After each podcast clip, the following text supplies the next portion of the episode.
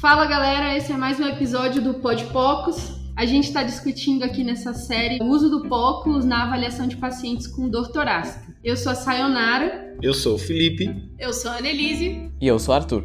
Então, beleza, hoje a gente vai dar continuidade à nossa discussão sobre tromboembolismo pulmonar. Vamos de caso clínico então. A gente tem uma paciente do sexo feminino 67 anos, com antecedente de câncer de mama tratado há dois anos. É uma paciente tabagista, 40 maços ano, hipertensa e obesa. Ela chegou referindo que tem quatro dias de dispneia aos moderados esforços e hoje apresentou dor torácica. É uma dor em aperto, fica na região da mama esquerda, que é o mesmo lado onde foi realizada uma mastectomia.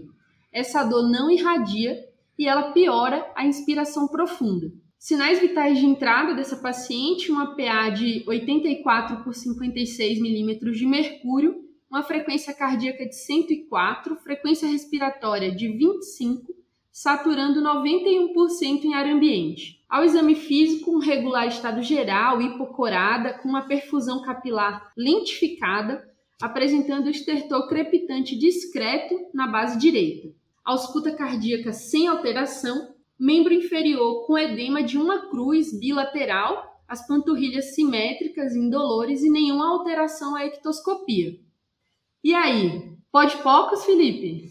Pode, Sayô. Então, esse caso é totalmente diferente do caso anterior, né? Aqui a gente está diante de uma situação que exige tomada de decisão rápida. Afinal, a gente está diante de uma paciente, até se prove o contrário, em choque circulatório indiferenciado. E aqui nesse caso, tudo, absolutamente tudo que nós temos que fazer deve ser feito rapidamente para que o desfecho seja o melhor possível.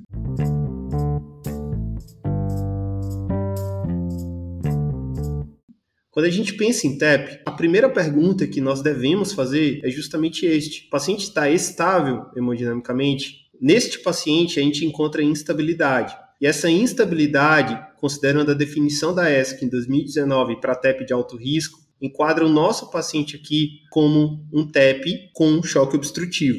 E neste caso, isso implica totalmente a mudança do tratamento, onde a gente não só anticoagula, como nós indicamos a trombólise. Mas aqui o que nos cabe é aplicar ultrassonografia point of care e identificar TEP neste paciente. Como que nós devemos usar a ultrassom aqui? Os achados são tão sensíveis ou específicos? E se eu tiver angiotomografia disponível, eu preciso fazer? É isso que a gente vai tentar responder no episódio de hoje.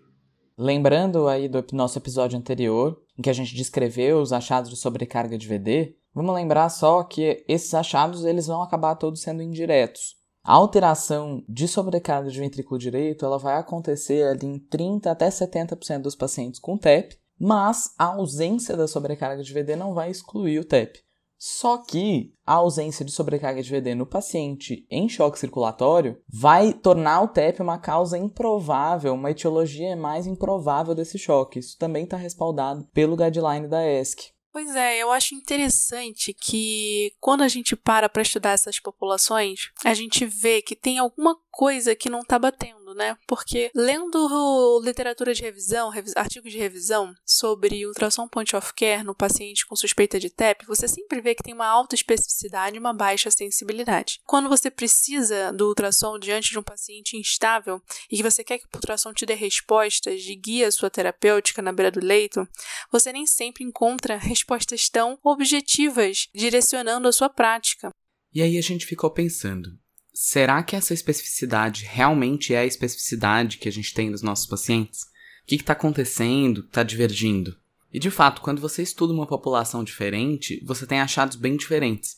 Existe um artigo que é interessante que a gente trouxe hoje para discutir e chamar a atenção para essa diferença, que ele se propôs justamente a estudar os pacientes com alteração de sinais vitais. Ele partiu de um outro ponto, ele pegou uma população que tinha suspeita de TEP, mas que obrigatoriamente deveria ter alteração de sinais vitais, seja a frequência cardíaca acima de 100 ou PA sistólica menor que 90. E quando ele estudou esses pacientes procurando VD dilatado, ou seja, alteração da relação VDVS, sinal de McConnell, retificação do septo, regurgitação tricúspide, alteração do TAPSE, quando ele estudou essa população, ele achou uma sensibilidade de 92% através do ultrassom e uma especificidade de 64% para o diagnóstico de TEP. E isso é bem diferente dos valores que a gente encontra quando a gente estuda a população como um todo. Eu brinquei com os meninos que é a gente quando está lendo um artigo que não faz essa diferenciação de paciente instável e paciente estável, a gente está juntando maçã e banana no mesmo saco e a gente está tentando tirar daí uma interpretação. O fato é que quando a gente está diante de um paciente instável e a gente quer fazer o diagnóstico de TEP, a nossa preocupação aqui é diferente da, da, da, preocupação do paciente estável. A gente quer que esse diagnóstico à beira do leito nos direcione para qual conduta deve tomar agora. E esse artigo, ele tem defeitos, tá, gente? Ele é um artigo que tem defeitos, mas é um artigo que levanta uma questão muito interessante, que com esses achados, com essa avaliação de, de, sobrecarga de VD na beira do leito, você tem uma sensibilidade boa sim. Isso significa que um paciente chocado, onde você não encontra nenhum achado de sobrecarga de VD, esse paciente, ele tem na realidade uma baixíssima probabilidade de estar chocado por TEP. Isso significa que você tem que abrir outras caixinhas na sua cabeça e não ficar correndo atrás de trombólise ou priorizando o angiotomo. Você tem que pensar em outras coisas. Então, acho que a partir desse trabalho a gente consegue perceber que os pacientes instáveis e estáveis, eles vão ter achados muito diferentes. E a sensibilidade e especificidade do exame vai mudar, a curácia do exame vai mudar, porque as suas perguntas mudaram. Então, é interessante ainda, gente, mais uma questão desse artigo que ele mostrou que quando ele usa um TAPSE com corte de 2 centímetros, ele achou uma sensibilidade maior. Então, mostrando que talvez o TAPSE de 1.6, 1.7, ele não tenha uma sensibilidade tão alta, mas o TAPSE de 2, ele tem uma sensibilidade melhor, que isso pode ser também levado para a nossa prática médica. Numa análise de subgrupo de pacientes com frequência cardíaca acima de 110, ele mostrou uma sensibilidade melhor, inclusive, do que a do grupo todo. Mostrando aí que quanto mais grave seu paciente, um ultrassom normal está mostrando para você que provavelmente aquele paciente não está chocado por TEP. Essa é a ideia.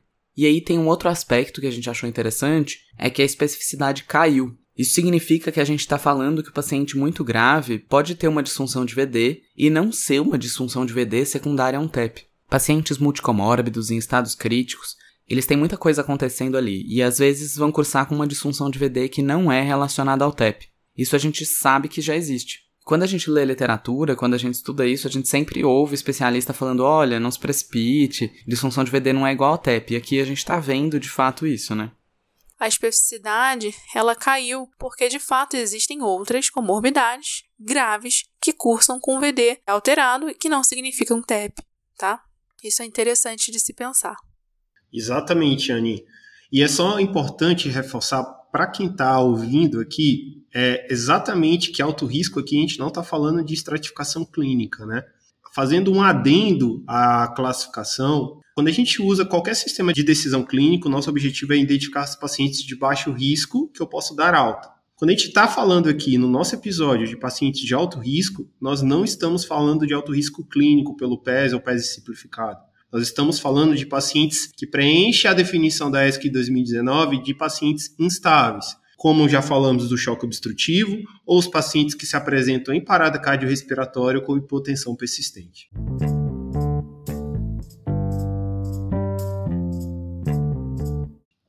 Então, show de bola, vamos lá. A gente fez o foco da nossa paciente. O que, que a gente encontrou? O VD aumentado, uma relação VE-VD de 1 para 1, na parasternal eixo curto, a gente não viu retificação do septo, ausência ali do sinal do D, o TAPSE da paciente com 14 milímetros, não tinha sinal de McConnell. Na avaliação ali com o Collor, a gente encontrou uma regurgitação da tricúspide. E na avaliação da veia cava, a gente viu uma cava de 2,2 centímetros com uma variação menor do que 50%. Então, galera, todo mundo concorda que essa paciente tem sinais de sobrecarga do VD? Sim. Sim. Então, fechou. Agora, a grande pergunta, né? Que é o objetivo de tudo que a gente faz, é definir qual vai ser o tratamento, qual vai ser a conduta que a gente vai indicar aqui. E aí, Felipe, a gente concorda que essa paciente tem indicação de trombolizar? Então, pessoal, partindo da probabilidade pré-teste dela, que é alta, né, o paciente que está em choque circulatório e que nós encontramos, como você acabou de falar, saiu uma disfunção de ventrículo direito, Caso a angiotomografia não esteja imediatamente disponível ou a paciente não tenha condições de realizá-la, sem nenhuma dúvida, nós devemos tratá-la como TEP de alto risco. Sim, considerando que essa paciente, né, desde o princípio é uma paciente que a gente começou a avaliar ela por conta de uma suspeita aí, é, uma probabilidade pré-teste com elevada suspeita de ser um TEP. Então, a paciente que tem um, um, um critério de Wells elevado. Beleza, concordo que essa paciente tem de fato aí uma probabilidade pré-teste alta para TEP, mas ela tem algumas outras características clínicas que poderiam apontar aí para ser na verdade um VD crônico, né? Como que a gente pode indicar essa trombólise com mais segurança? A gente tem alguns, algum outro achado? Concordo com você, Arthur. Eu acho que eu procuraria ativamente alguns sinais no eco dessa paciente que pudessem me dar mais segurança de que isso é um VD agudo. Então, no outro episódio, a gente comentou sobre aqueles achados mais básicos, mais clássicos de um VD, agudo, sinais de sobrecarga de VD, mas existem outros, né? A gente não falou de todos. Outros que eu acho que vale a pena a gente comentar aqui é o mid-systolic notching, que é, na verdade, uma incisura na velocidade do fluxo na válvula pulmonar. Então, na verdade, a gente coloca o Doppler pulsado faz uma avaliação da velocidade, a gente vê ali na onda da velocidade que tem uma incisura. Isso é mid-systolic notching, tá? Isso tem a ver com a diferença de pressão ali no fluxo da pulmonar. Tem a PSAP, não é mesmo? Que a gente até viu nessa paciente que foi feita a avaliação da espessura da veia cava e da variação da veia cava. Isso é muito importante, né? Isso vai entrar na nossa fórmula, né, para a gente calcular a PSAP. O que é a PSAP, gente? A PSAP é quatro vezes a velocidade do refluxo da tricúspide ao quadrado mais a pressão do átrio direito. A pressão do átrio direito, ela vai ser calculada quando a gente pega a espessura da veia cava inferior e a variação da veia cava inferior com a respiração, ou seja, esse paciente tem que estar em respiração espontânea. Quando a gente pega essa veia cava, ela tem menos de 2,1 centímetros e ela tem uma variação acima de 50%, a gente diz que a pressão do átrio direito é 3.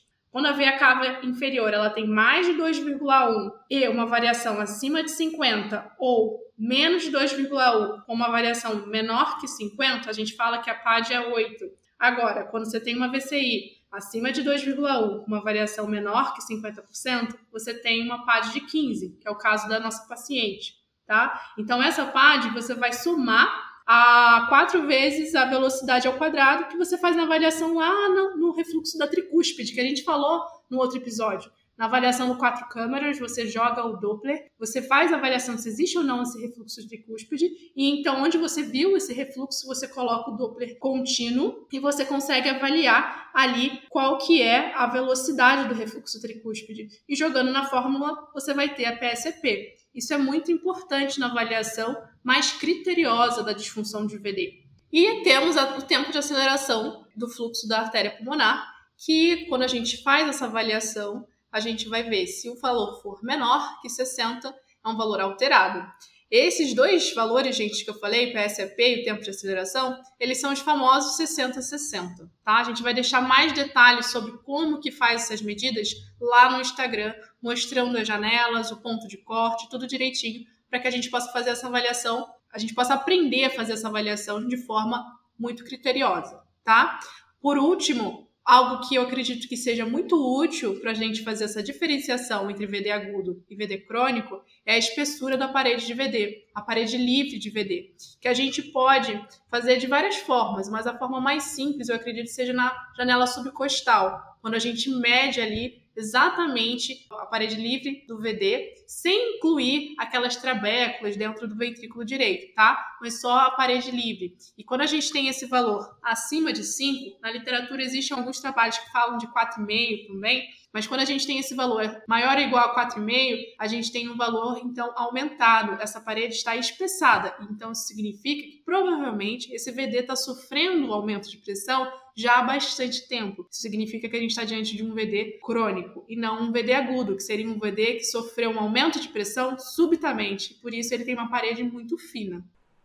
Bom, mas o que fica é o seguinte, gente, de informação. O que a gente quer que fixe é que a espessura de parede de VD ele é um achado útil na diferenciação de VD agudo e VD crônico. É uma janela fácil, é uma aferição mais simples de se fazer, e quando você consegue fazer essa avaliação, você já tirou muita informação do caso.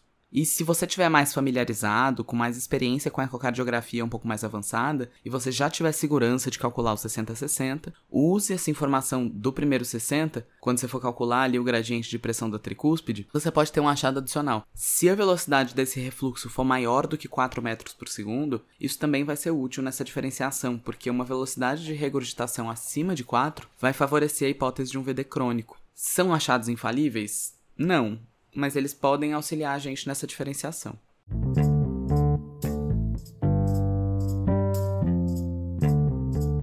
Então vamos fechar o nosso caso?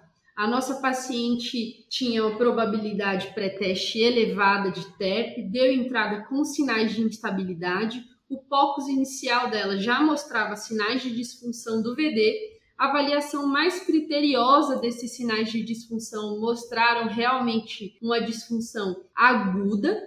A gente trombolizou a nossa paciente na ausência ali da disponibilidade de uma angiotomografia imediata.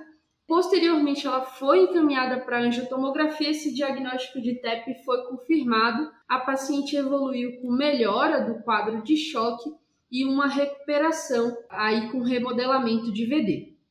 Vamos fazer um resumo? Bora! Bora! Muita coisa. É muita coisa. Chegou o paciente que eu tenho uma suspeita de TEP, eu preciso separar esse paciente instável ou estável, porque isso vai mudar a acurácia do exame que eu estou fazendo ali. No paciente que está instável, a ausência de sinais de sobrecarga do VD não exclui TEP, mas torna absolutamente improvável que o TEP seja a causa dessa instabilidade. Os achados nos pacientes instáveis, eles têm uma sensibilidade maior, mas a especificidade desses achados ela é menor, porque outras doenças graves também causam disfunção do VD. Isso significa que aqui a gente vai precisar fazer avaliações mais complexas e que requerem uma experiência maior, um nível de treinamento maior. Se você não foi adequadamente treinado para fazer isso, você não deve fazer. Você deve se apegar a fazer o simples, fazer o simples bem feito e com segurança. Mas isso significa também que a gente corre um risco aqui.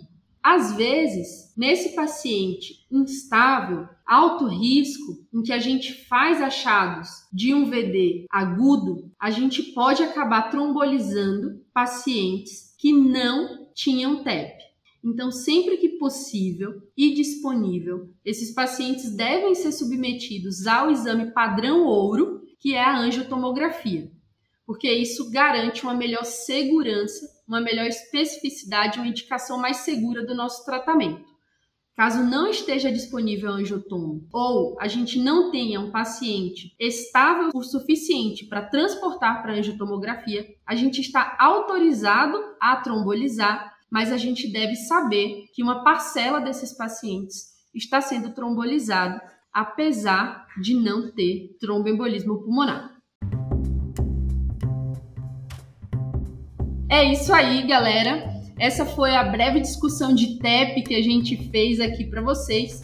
Vai ficar lá no nosso Instagram, o arroba podpocos, as referências que a gente trouxe nesses dois últimos episódios e algumas imagens legais para a gente discutir. Então, segue a gente por lá e fica de olho que logo logo vem o nosso próximo episódio. E aí, o que é que a gente vai discutir no nosso próximo episódio, Anne? Eu acho que tem a ver com o coração. Torácica. Vamos de síndrome coronariana aguda? Poxa, tema legal, hein? E bem complexo para a gente poder falar. Então é isso, galera. A gente se vê em breve. Um abraço, espero que vocês aproveitem. Segue a gente lá no arroba podpops.